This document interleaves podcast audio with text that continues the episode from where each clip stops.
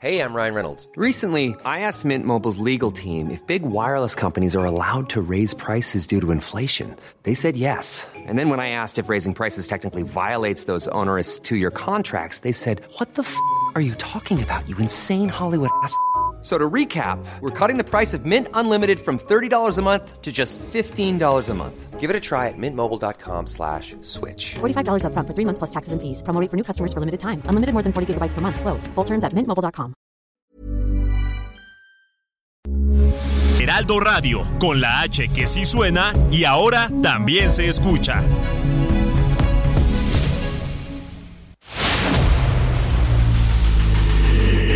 Dedo en la llaga. Había una vez un mundo en el que nadie creía.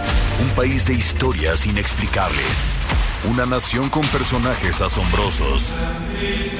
Santo Tomás tenía razón. Hay que ver para creer. El México increíble, las verdades que duelen, la voz de los que callan, el dedo en la llaga. Infórmate, diviértete, enójate y vuelve a empezar. El Heraldo Radio presenta El Dedo en la Llaga con Adriana Delgado. Dices que oyes voces casi cada noche. Crees que te voy a engañar. Ven, no te equivoques. Siéntate, sé un hombre.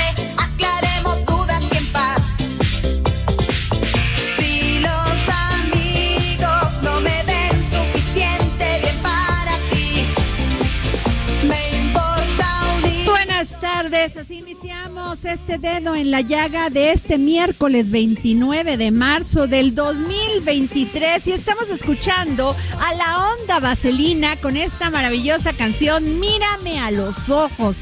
Y estamos transmitiendo aquí en el Heraldo Radio desde el quinceavo Congreso de Jóvenes de la Universidad UP, Universidad Panamericana, y el tema es Impulsa el hoy y forma el mañana. Y estamos aquí rodeados de jóvenes que son el futuro de este país, que han estado escuchando ponencias muy interesantes con líderes de opinión, con empresarios con políticos importantes. Y fíjense qué interesante, porque uno pensaría que unos chavos de 13, de 15 años, pues no les interesa el futuro de México y tener más visión sobre lo que va a ser el desarrollo económico, político, social en nuestro país. Y me da muchísimo gusto ver a estos jóvenes, mujeres, hombres del mañana, interesados en que pues lo que sucede en México. La verdad me congratulo muchísimo, me da muchísimo gusto estar aquí rodeada de estos jóvenes que sin duda van a ser nuestros representantes en un futuro.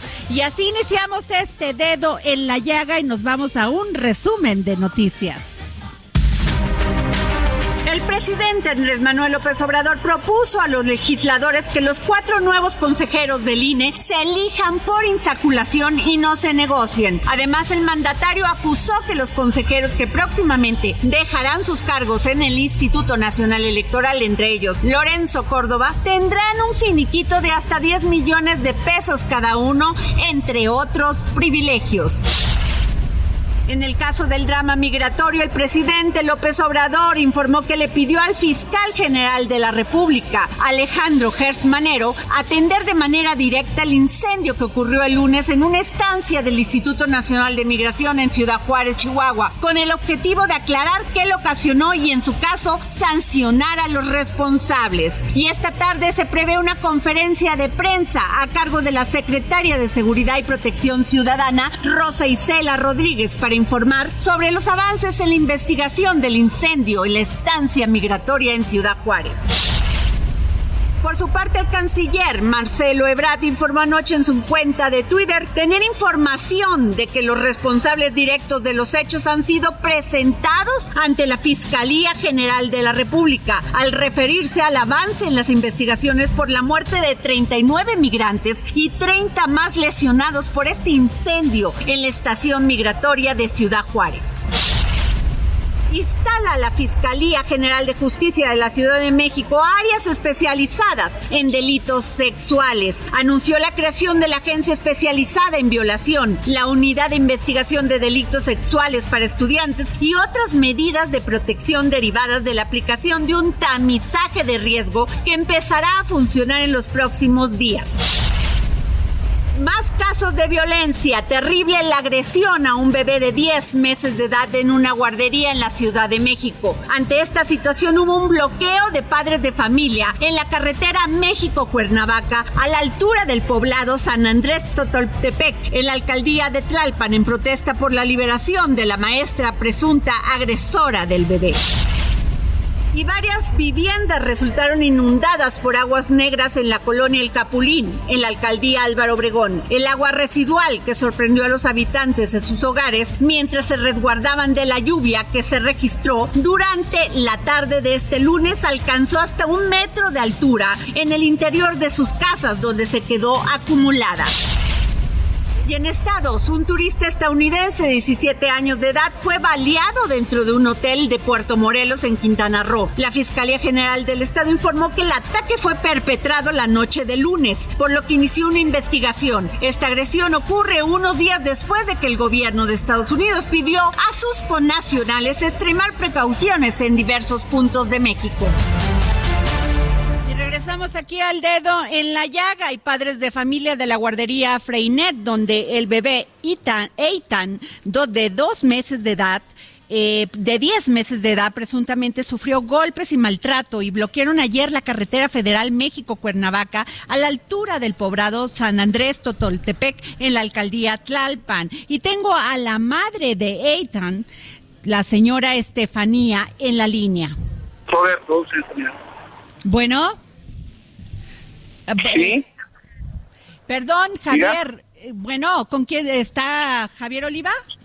Sí, soy yo. Ay, Javier, perdón, es que no vi aquí que me estaban diciendo que estabas tú ya en la línea. Javier, pero este vamos a esperar la llamada a ver si nos pueden contestar, este comunicar, perdón, con la señora Estefanía, mamá de Eitan, porque este para que nos diga cómo va este caso. Y Javier, ¿cómo estás? Javier Oliva, catedrático.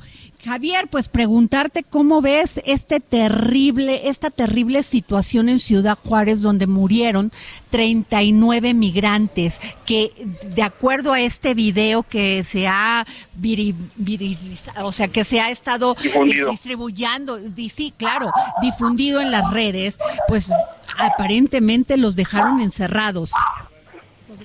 Bueno, mira, eh, es una situación verdaderamente dramática porque muy muy desafortunadamente nuestro país ha acumulado varias historias de tragedias de, de muertes múltiples ya sea por asesinato por eh, organizaciones criminales sobre migrantes en, Tamaulipas y otros estados de la República. Y en esta ocasión pues se trata también de migrantes procedentes sobre todo de Centroamérica y otros países y que pues eh, por descuido por maltrato falta de aplicación de protocolos adecuados de ya no solamente de la protección de los derechos humanos, sino de la vida misma, pues sabemos que todavía hoy en la mañana uno de los eh, heridos que está en terapia intensiva murió y entonces el número de fallecidos subió a, a 39. Entonces, eh, a mí me parece que también algunos pronunciamientos de funcionarios del gobierno federal eh, alejados completamente, ya no digamos de su responsabilidad, sino de una mínima empatía y solidaridad con la muerte de estos migrantes que lo único que buscan es un mejor estilo de vida, pues hayan encontrado la muerte en nuestro país. Así es, Javier Oliva. Javier, a ver, yo te quiero preguntar esto. Ayer vimos en una entrevista con Joaquín López Dóriga al secretario de Gobernación, Adán Augusto, diciendo que, bueno, esa responsabilidad era de la Secretaría, Secretaría de Relaciones Exteriores. Marcelo Ebrado informa, este, ayer informó en la noche en su cuenta de Twitter, tener información de que los responsables directos de los hechos han sido presentados ante la Fiscalía General de la República. Ya no entendí. Ya se tiraron la bolita entre todos y ya nadie es responsable. Y el, el quien preside el Instituto Nacional de Migración ni aparece. En términos estrictos, la Secretaría de Gobernación es la encargada de la política migratoria de este país. Entonces, una cosa es que la Secretaría de Relaciones Exteriores establezca ciertos acuerdos o convenios internacionales con, las contrapartes, pero la política interna de migración de responsabilidad de basta con revisar el organigrama que queda plasmado en la ley de la Administración Pública Federal. Ahí no hay forma de que ningún secretario, llámese como se llame, aspiración que tenga, puede evadir su responsabilidad. Esto de ninguna manera. Y lo que sí demuestra es justamente un desconocimiento de cómo funciona el gobierno federal en ese sentido y que pues, son más parecería que son más importantes los intereses de coyuntura que pues atender problemas tan graves como es la migración forzada, que es un fenómeno mundial y que en particular México por su ubicación geopolítica tendrá esta problemática de manera permanente. Hola, hola, hola. Bueno, pues se nos fue Claudia Juárez, ya llegaste aquí. Pues resulta que, o sea, se ve en este video donde los policías dejan encerrado a los migrantes, están pidiendo auxilio, aunque no haya audio. Están viendo cómo se está incendiando este, este lugar y no hacen nada. Es terrible lo que sucedió. Casi si hubiera sido predimitado. Exactamente. Javier, eh, no sé si me escuchaste, porque me parece terrible lo que hizo la los pues la custodia de los de los de los policías del Instituto Instituto Nacional de Migración al ver que se estaban incendiando que estaba el humo ya intoxicando a, a los migrantes y no hacen nada. Bueno, indudablemente estamos ante un asunto de muy grave irresponsabilidad que seguramente será afincado con responsabilidades penales con los servidores públicos, por un lado, y para, desde luego, hablar en un sentido estricto humanitario, ¿no? Entonces, eh, eh, me parece que el secretario de Relaciones Exteriores en este, en este diferendo con el titular de Gobernación, que no tendrían por qué existir, francamente, pues ha señalado que están siendo conducidos ante la autoridad, cosa que pues... Ahora yo te, yo te pregunto una cosa. Ajá. Perdón, Javier, es que casi no te escucho. Te pregunto otra, otro punto, Javier. Este, el alcalde de, de Ciudad Juárez, en Chihuahua, solicitó recluir a los migrantes extranjeros violando la legislación. ¿Qué nos dices de eso? Pues que no conoce, ¿por qué los van a recluir? ¿Cuál es la falta que han cometido?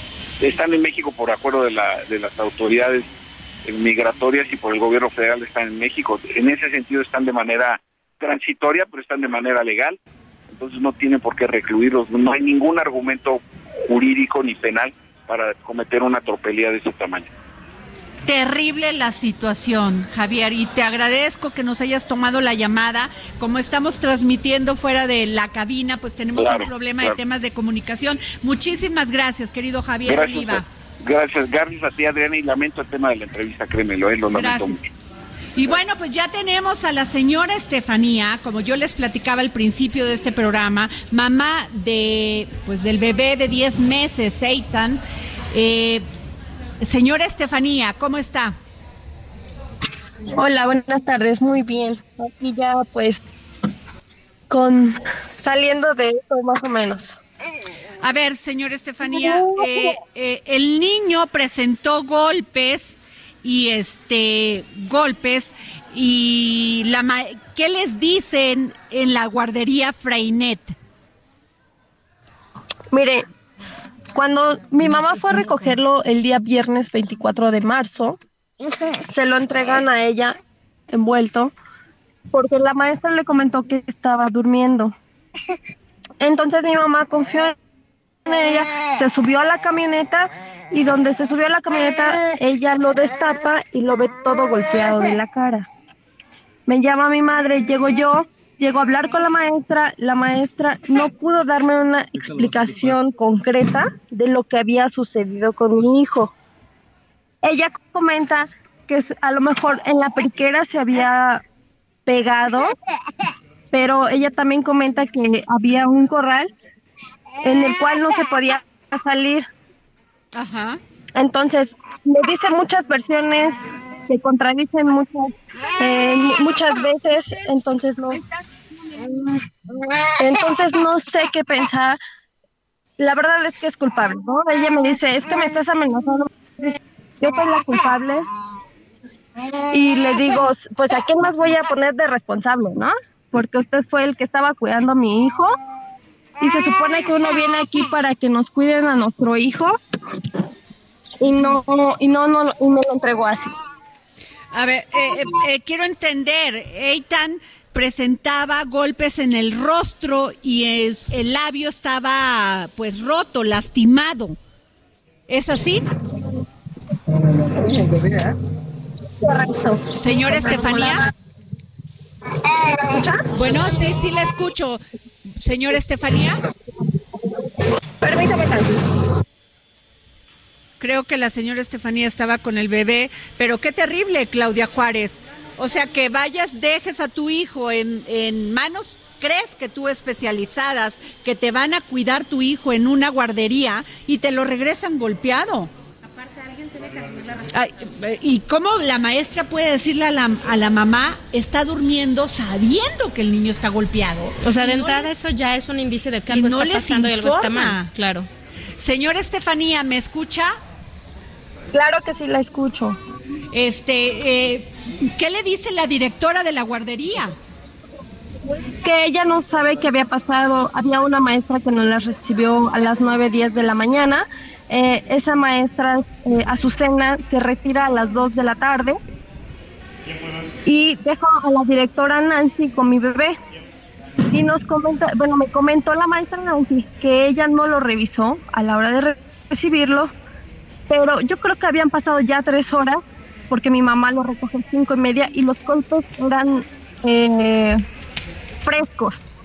Ajá. Entonces estaba tan hinchado mi hijo del labio, de las mejillas, se veían dedos marcados en las mejillas, de la nariz también venía golpeado y, y no pudo hacerme, no pudo darme una explicación. ¿Cómo se llama la maestra, señora Estefanía, de esta guardería Freinet? Se llama Nancy, la directora. ¿Y la maestra? La maestra se llama Azucena.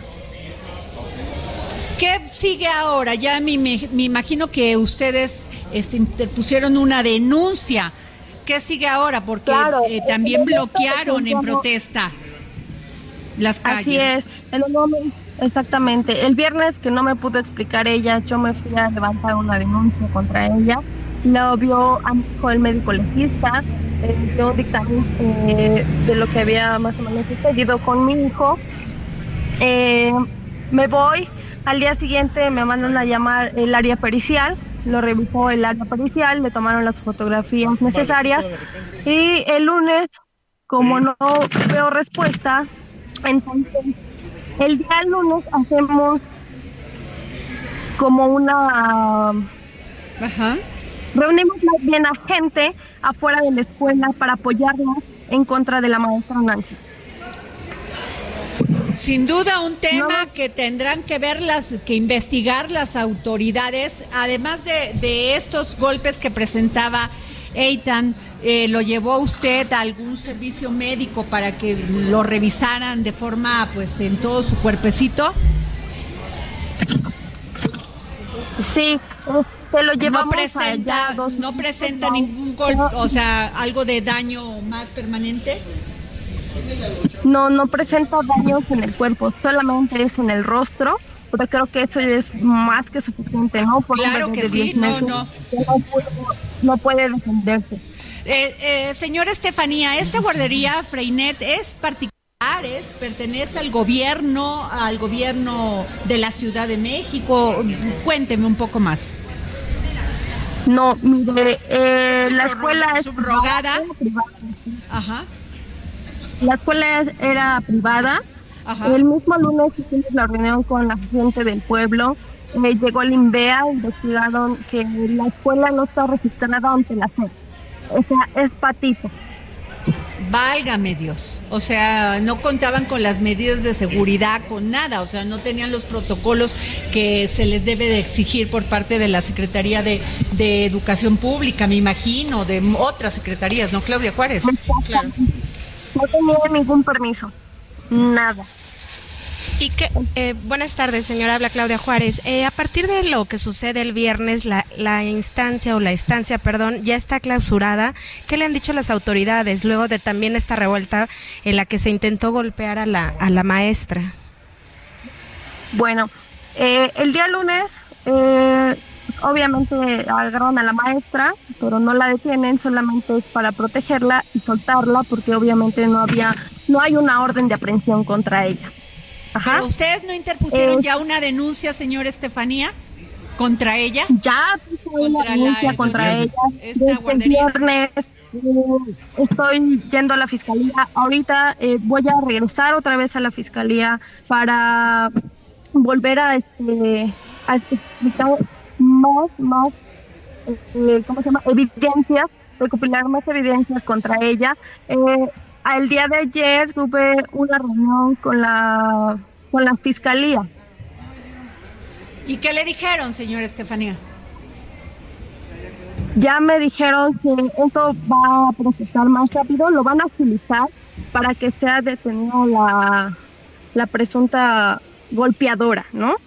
La maestra, eh, de hecho, el fiscal Miguel Ángel el día de ayer vino a la escuela, a la estancia, a recopilar la investigación de lo que había sucedido.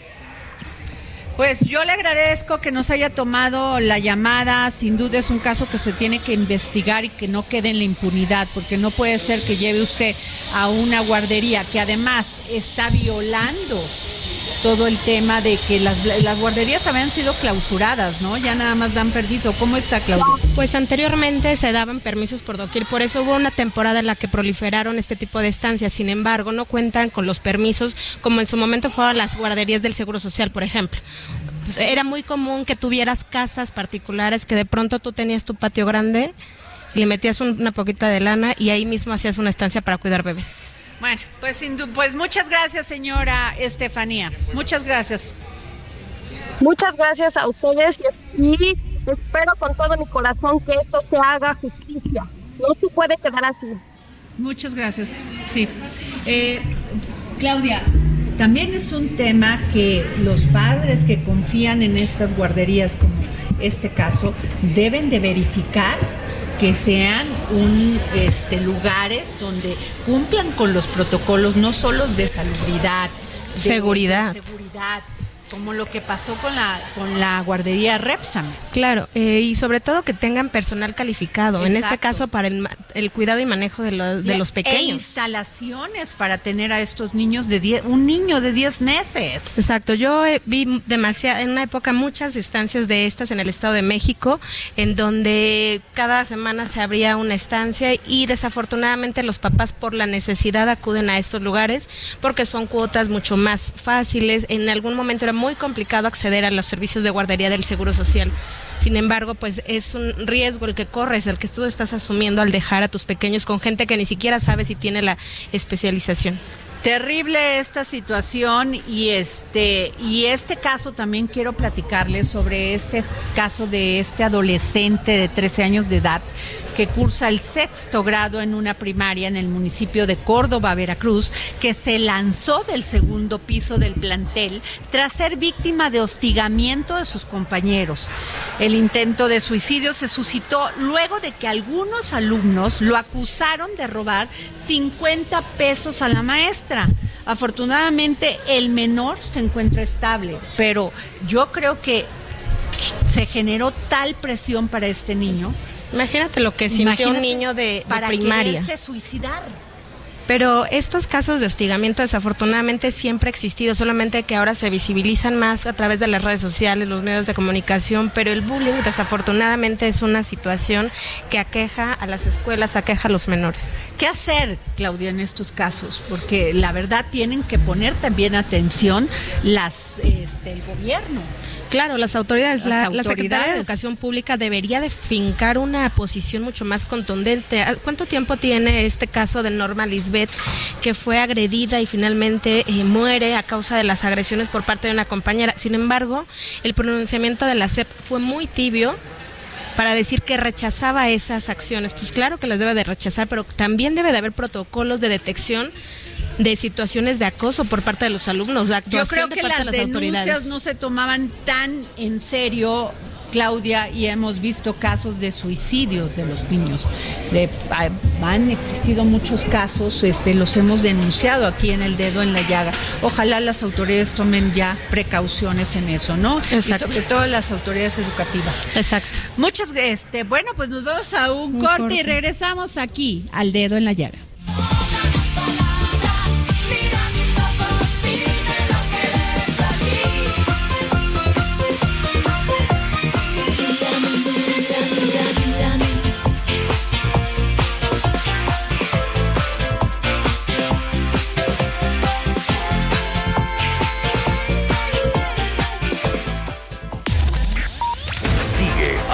Delgado en su cuenta de Twitter. Arroba Adri Delgado Ruiz.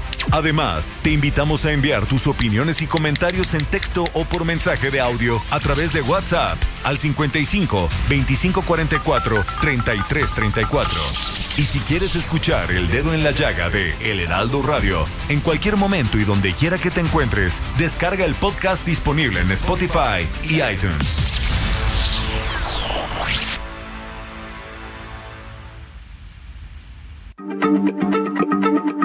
Heraldo Radio, la H se lee. Planning for your next trip? Elevate your travel style with Quince. Quince has all the jet setting essentials you'll want for your next getaway, like European linen, premium luggage options, buttery soft Italian leather bags, and so much more. And is all priced at 50 to 80% less than similar brands. Plus, Quince only works with factories that use safe and ethical manufacturing practices. Pack your bags with high-quality essentials you'll be wearing for vacations to come with Quince. Go to quince.com slash pack for free shipping and 365-day returns. Se comparte, se ve y ahora también se escucha.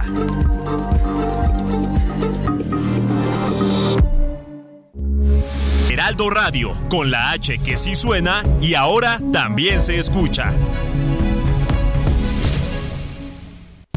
Sigue a Adriana Delgado en su cuenta de Twitter en arroba Adri Delgado Ruiz. Y envíanos tus comentarios vía WhatsApp al 55 25 44 33 34 o 55 25 02 21 04. Adriana Delgado entrevista en exclusiva al fotoperiodista Pedro Valtierra. ¿Hasta qué punto un fotoperiodista dice aquí no por ética? Esa es una cosa muy importante y yo pienso que allí ya no hay poco límite de la ética y se aplica poco la ética con las nuevas tecnologías, con los teléfonos. La facilidad te permite hacer cosas que están más allá de la ética. Sin embargo, tenemos que confiar. Yo te decía, a mí me asusta esta tecnología. Me, asusta qué va a pasar en, los próximos años. Todos somos fotógrafos, todos somos reporteros, en el sentido estricto. A lo mejor no, no- no tenemos una relación profesional, pero, pero estamos haciendo periodismo y todo lo que se está viendo hoy es en redes y la gente que está en el momento to- toma las imágenes. Jueves 10.30 de la noche. El dedo en la llaga. Heraldo Televisión. Y regresamos aquí al dedo en la llaga. Yo soy Adriana Delgado. Síganme en mis redes, arroba Adri Delgado Ruiz. Y nos vamos a nuestro segundo resumen de noticias.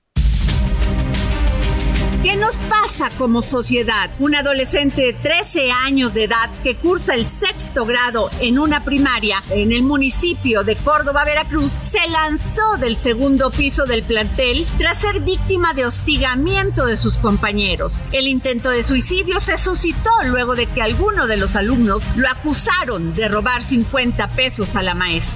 Afortunadamente el menor se encuentra estable. Quienes sí mueren por miles son las abejas en Campeche. La Unión de Apicultores Indígenas Chineros informó que tan solo en los últimos días se han perdido 800 colmenas en el poblado de El Poste, con lo cual la mortandad de abejas se ha extendido en gran parte del municipio de Jopelchen en Campeche y atribuyó este fenómeno al uso excesivo de pesticidas y agroquímicos en los cultivos de pepinos cercanos a los aviarios. Hasta el momento las pérdidas económicas suman más de 12 millones de pesos. Y se les acaba el 20 y es que para terminar con el extractivismo voraz de las empresas mineras, así como recuperar la rectoría del Estado sobre los minerales y recursos hídricos del subsuelo, el presidente Andrés Manuel López Obrador envió a la Cámara de Diputados una iniciativa de reforma que busca otorgar mediante concurso público las concesiones mineras, limitar su plazo a un máximo de 30 años y las condiciona a la disponibilidad hídrica. Y ahora resulta que los políticos republicanos de Estados Unidos dicen que su país está bajo ataque por poderes extranjeros, llamados cárteles de droga de México. Además acusan que han perdido el control operativo de su frontera. Y aún no termina la crisis bancaria, así lo dijo el presidente de Estados Unidos, Joe Biden, aun cuando su administración ha hecho todo lo posible para abordar esta crisis. El presidente Biden también comentó que su administración busca llevar a cabo cambios legislativos en respuesta a la crisis, pero que ante un Congreso dividido eso podría resultar difícil. Y en México, la Comisión Nacional de Hidrocarburos autorizó a Petróleos Mexicanos Exploración y Producción inversiones por más de 13 mil millones de dólares para realizar una serie de trabajos de extracción en el campo PIT que se ubica en Campeche. Y lo que nos faltaba, el INEGI reveló brecha de género en el trabajo doméstico, pues pese a que el trabajo doméstico remunerado ha sido una ocupación primordialmente femenina, los hombres perciben los mejores sueldos en este tipo de ocupación, pues las plazas laborales en las que se emplean tienen mejor sueldo con una diferencia de más de 600 pesos. Buen panorama. El empresario Carlos Slim Domita aseguró que la economía mexicana es sólida comparada con el resto del mundo. Presenta diversas oportunidades de inversión a nivel internacional para diferentes empresas de varios sectores, por lo cual llegar al país luce como una buena opción. El presidente del Consejo de Administración de Grupo Carso dijo esto durante su ponencia en la edición 47 del Tianguis Turístico que se realiza en la Ciudad de México. Exhortó a los diversos empresarios empresarios del sector a aprovechar todas las oportunidades que se tienen debido a la relocalización de empresas. Luego del retorno de vacaciones de Semana Santa, la Secretaría de Educación Pública iniciará una campaña contra las adicciones enfocada a los adolescentes de educación secundaria y media superior. Con el apoyo de los maestros se pretende impactar a 11.5 millones de estudiantes. Morena en el Senado presentará iniciativas de reforma para tipificar la violencia estética, entendida como aquella agresión a las mujeres con base en criterios racistas, gerontofóbicos y gordofóbicos y para propiciar entornos escolares libres de pornografía. Ovidio Guzmán López, integrante del cártel de Sinaloa, sigue dando batalla para evitar su extradición a Estados Unidos. El narcotraficante promovió un nuevo juicio de amparo ante un juez federal para que no lo entreguen a las autoridades estadounidenses y sea juzgado por tráfico de drogas. El hijo de Joaquín, el Chapo Guzmán, promovió la demanda de garantías ante el juzgado primero de distrito en materia de amparo y juicios federales en el Estado de México, que la admitió a trámite y le concedió la suspensión provisional Regresamos aquí al dedo en la llaga, Claudia Juárez. Híjole, Adri, pues después de escuchar este corte informativo y de, que escuchábamos cosas tan lamentables como el niño que se quiso suicidar, cuando crees que ya nada te puede sorprender, siempre hay un caso terrible que te lleva más a la sorpresa. Y esto sucedió en Tabasco, en donde familiares de menores con síndrome de Down que asisten al centro Vida en Tabasco exigen a las autoridades actuar contra los directivos del centro escolar tras denunciar abuso sexual. Es terrible esta situación y es que este lunes por la mañana padres de familia de este centro, el cual como te comentaba atiende a niños con discapacidad en Villahermosa, protestaron para denunciar a la presunta violación de dos niños con síndrome de Down a manos de uno de los maestros de dichos centro. Al respecto, una de las madres de familia afectadas, la señora Mariela May, señaló que ya se interpusieron dos denuncias en la Fiscalía General de Tabasco por el delito de abuso sexual en contra de estos dos menores. Sin embargo, existen más casos de abuso y maltrato en contra de los pequeños. Bueno, pues terrible. en la línea Justamente, a María Nieves, tutora de Rebeca, víctima de abuso. María Nieves, muy buenas tardes. Hola, buenas tardes. Soy mamá de Verónica, no de Rebeca. Discúlpeme, María Nieves, aquí teníamos tutora de Rebeca, discúlpeme. Eh, María Nieves, este, le quiero, pues dígame cómo sucedió esto, qué le han dicho las autoridades, me parece gravísimo. Mire, yo soy una de las mamás Afortunadamente, entre comillas, no soy una de las mamás afectadas, pero les puedo manifestar lo siguiente. Nosotros, efectivamente, el día 27 de marzo, un grupo de mamás fuimos a hacer la manifestación de omisión de cuidados, independientemente de las dos carpetas de investigación que interpusieron las familias agraviadas. Entonces, nosotros fuimos pacíficamente a manifestarnos y fuimos agredidas por maestras. Este, imagínense, la maestra Sheila me pone el celular en el rostro, casi me lastima con su celular.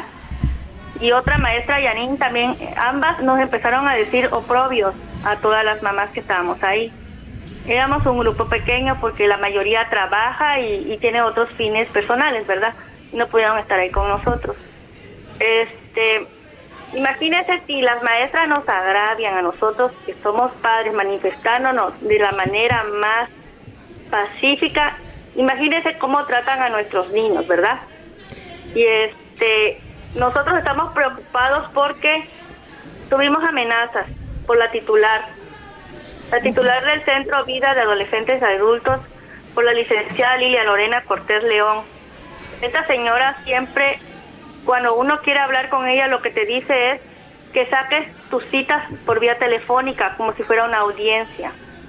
Nunca nos atiende, si pasa alguna omisión, tú le preguntas y ella nunca te da la respuesta, siempre evade, dice que ellas no tienen por qué darnos razón de lo que pasa con nuestros hijos, de las irregularidades que existen en el centro. Señora María Nieves, eh, me gustaría preguntarle, le habla Claudia Juárez, este centro de este centro Vida en Tabasco, ¿a quién pertenece? ¿Bajo el mando de quién está? ¿De las autoridades? ¿Es particular? ¿Quién, quién está a cargo? Y sobre todo, ¿qué les dijo la fiscalía donde ya interpusieron estas denuncias? Mire, este, pertenecemos al DIF Tabasco. ¿Sí? Es, ahora sí que es del gobierno, aquí no es particular, es el mismo gobierno. Por parte de la Fiscalía también hemos recibido amenazas porque dicen que vamos a entorpecer la investigación. Nosotros como padres en ningún momento hemos manifestado ni estamos entorpeciendo la línea de investigación de ambos casos. Al contrario, hemos estado al margen.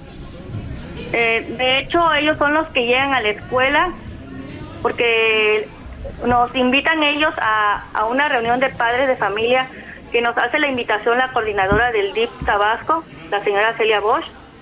Y pues nosotros íbamos con la idea que pues íbamos a tener la entrevista con, con esta autoridad, pero nos llevamos la sorpresa que estaban las de las fiscalías ahí y el subsecretario de gobernación y el jurídico del DIP.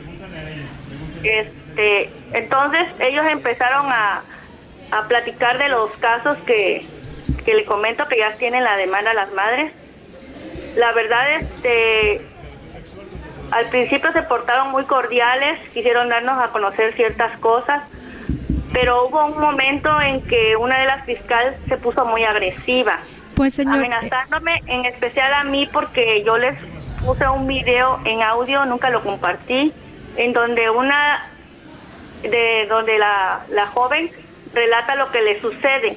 La fiscal en ese momento me gritó, me quiso amedrentar, me dijo que estaba yo cometiendo un delito y que podía tener graves problemas. Entonces, no es la primera vez que esta fiscal lo hace. El día 27 de marzo, uno de los subsecretarios de gobernación nos invitó a que fuéramos a una mesa de, de, a una mesa de acuerdos a la fiscalía. Nos llevó con engaños porque él nos dijo que íbamos a resolver el problema, el cual fue también una mentira.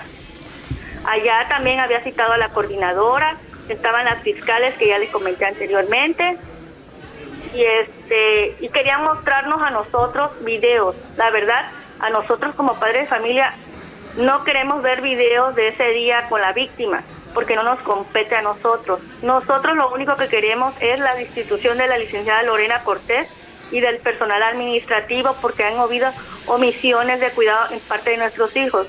Muchos padres de familia. Eh, a ver, señora, pero le quiero preguntar una cosa, porque este, eh, me imagino que cuando existió la denuncia, cuando presentaron esta denuncia por abuso sexual, porque es un cargo muy, muy, muy, muy este grave, eh, me imagino que empezaron la, la investigación. Sí, es correcto, han hecho la investigación ¿Y pertinente. qué le por- dicen? ¿Y qué le dicen? ¿Cuál fue el resultado de esa investigación? Pues el resultado es que nos citan de nuevo a nosotros y nos comentan que el joven nunca fue al baño. Y nos enseñaron unos videos ahí y la verdad, le vuelvo a repetir, esto ya no Pero es... el niño, pero los niños, perdón que le pregunte esto, eh, están, este, me imagino que los revisó un doctor y, a- y El médico legista, el las autoridades. Exacto. Pues ahí desconozco totalmente esa información porque ahora sí que le competen a la, a la mamá del joven y a la tutora de la otra agraviada. Ahí Pues sí sin duda, no le sin duda es un caso- Porque los desconozco. Pues vamos a este vamos a seguir con este tema, señora, y vamos a este a llamarle si nos permite. Sí, está muy bien.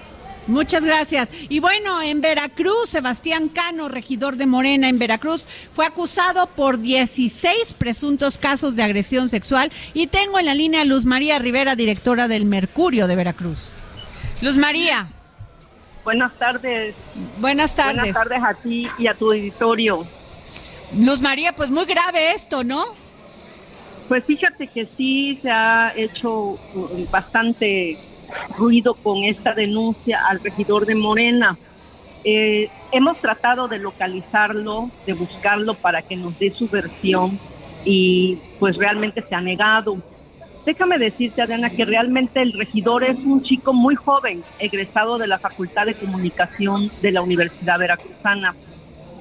Yo hoy comentaba el contexto en el cual se dan las denuncias y pues siempre salta, ¿no? Sin, sin que eso demerite la acción que están orquestando eh, varias mujeres jóvenes también. Pero son 16 a- este, denuncias. Sí, son- sí, no, bueno, son 16 que, l- que lo acusan, pero también ha habido hermetismo de parte de la fiscalía y los que están alrededor del regidor aseguran que nada más son dos las denuncias que tiene el Aunque regidor fuera de una. Luz María. Sí, por supuesto, por supuesto.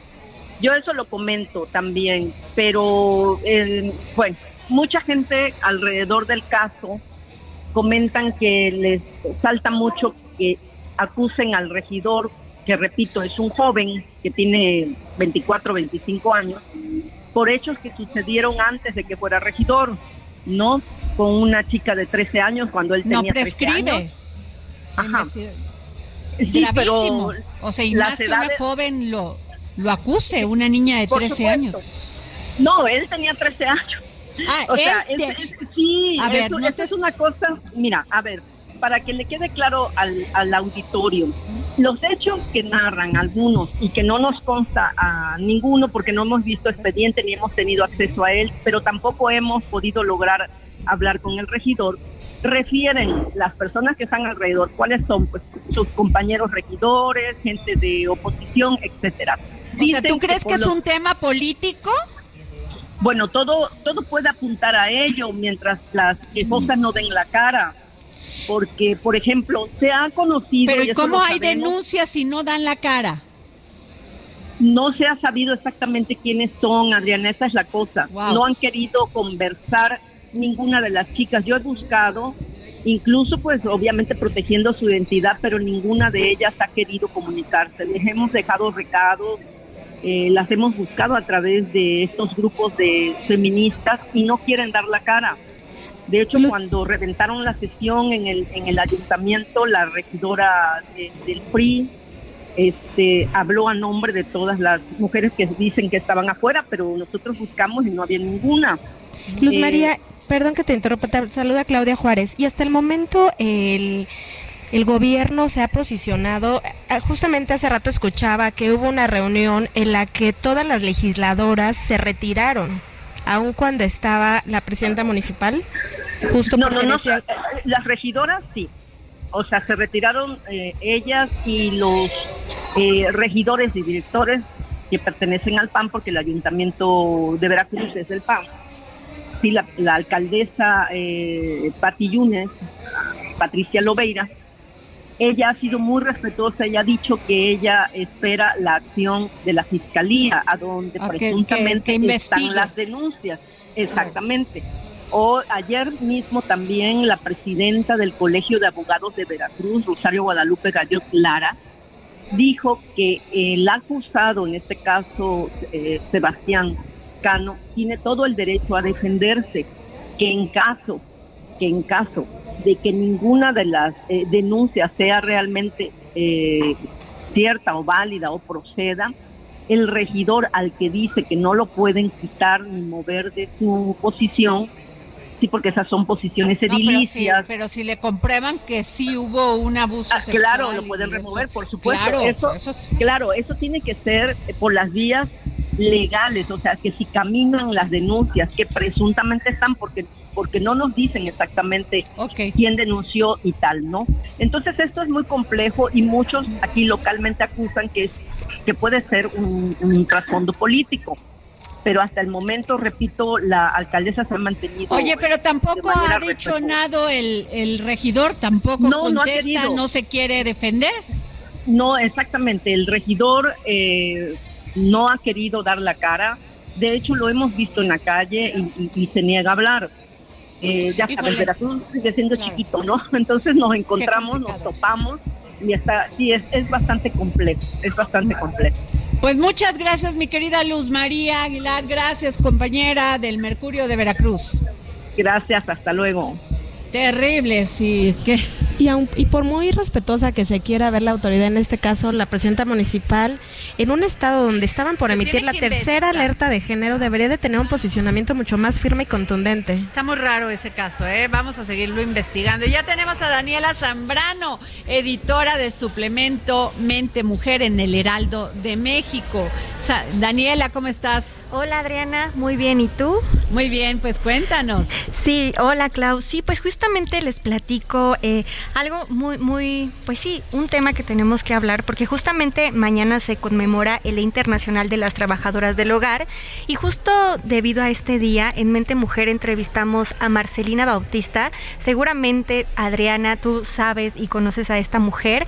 Desde hace más de 20 años, Marcelina Bautista ha luchado en nuestro país porque se reconozca principalmente el trabajo del hogar, ¿no? Sabemos que, pues si bien es un trabajo muy invisibilizado en nuestro país, y también ha luchado porque se reconozcan los derechos de las trabajadoras del hogar, Adriana.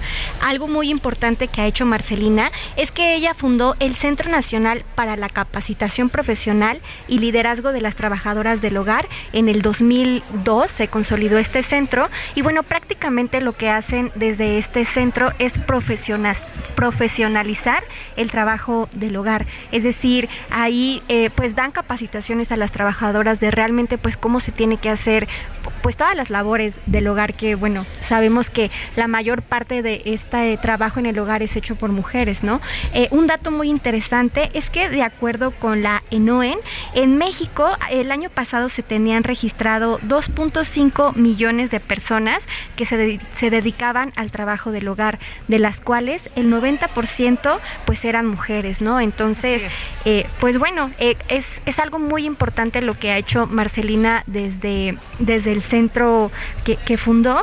Y pues bueno, también mencionarles que eh, desde toda su labor, Marcelina también ha influido en las leyes de México para que, por ejemplo, se reformara eh, la ley federal del trabajo para que se le reconocieran a estas eh, personas pues sus derechos y también justamente en diciembre del año pasado hizo que o fue sí hizo que se reformara también la ley del, de seguridad social para que pues a estas trabajadoras ahora los empleadores se vieran obligados a, a, incorporarlas al seguro social, lo cual pues es pues muy importante para ellas y no solo para ellas también sino para su familia, Adriana.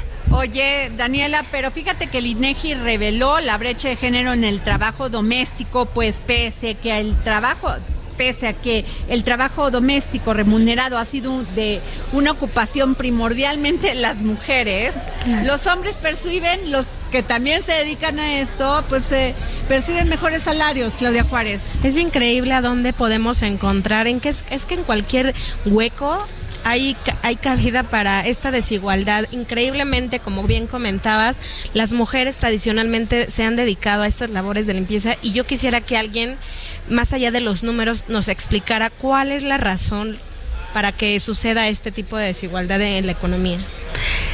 Yo creo que este, esto que mencionan sí es muy importante y tiene que ver pues también con un tema cultural, ¿no? Sabemos que bueno, en México todavía pues todo este tema del machismo, de que los hombres ganan más que las mujeres por el tema de ser mujeres. Pero pues, por el mismo trabajo, hacer el mismo trabajo doméstico, ¿por qué tendrán que ganar más? Incluso que limpian mejor las ventanas. Pero incluso yo eh, no Claro. escucho muchos casos de hombres que se dedican a eso, seguramente No. los hay muchos. Pero... No, bueno, los de limpieza en los edificios Sí, claro. y todo. Pero exacto, ¿cuál es la lógica para que alguien gane, para que un caballero gane más que una mujer Machismo. esto? Totalmente. Es, es absurdo. Machismo, machismo. Gracias, Dani- este, Daniela Zambrano. Gracias. por este tema. Claudia Juárez, tenemos muy poco Muy tiempo. poco tiempo. Pues mira, eh, rapidísimo, justo como comentábamos ya en las breves informativas, de este chico que se aventó en Veracruz a causa del acoso que había estado sufriendo, la pregunta aquí del millón es qué nos está pasando como sociedad en la que cada vez la gente es más violenta, en la que tenemos tantas peleas de estudiantes con consecuencias graves. En, tú también en una nota hablabas acerca del plan o la promoción contra las drogas que va a echar a andar la Secretaría de Educación Pública. Sin embargo, yo creo que más bien tienen que focalizar los esfuerzos en prevenir y erradicar la violencia al interior de las No, y capacitar a los maestros, o sea, a las Debe haber protocolos de identificar. Claro, porque muchos de ellos este, no tienen esta capacitación, entonces les va y los acusa un niño o una niña les dice, me están, me están hostigando, me están acosando, me están haciendo bullying, y les parece como lo más normal. Y luego pasa esto, niños que se quieren suicidar. Claro, y cantidad o de esa niña que, que con la piedra mató a la otra niña. Exactamente, casos como esos vemos diario. Así es. Pues muchísimas gracias por escucharnos. Eh, nos, escu- nos vemos y nos escuchamos mañana aquí para seguir poniendo el dedo en la llaga.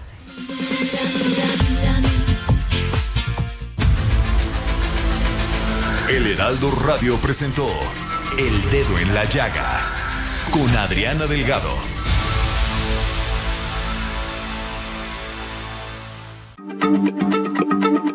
Heraldo Radio, la H se lee, se comparte, se ve y ahora también se escucha.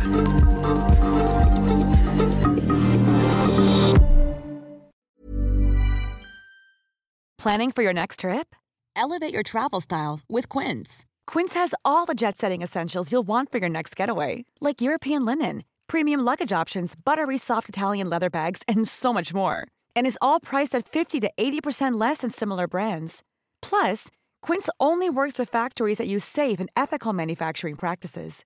Pack your bags with high-quality essentials you'll be wearing for vacations to come with Quince. Go to quince.com slash pack for free shipping and 365-day returns.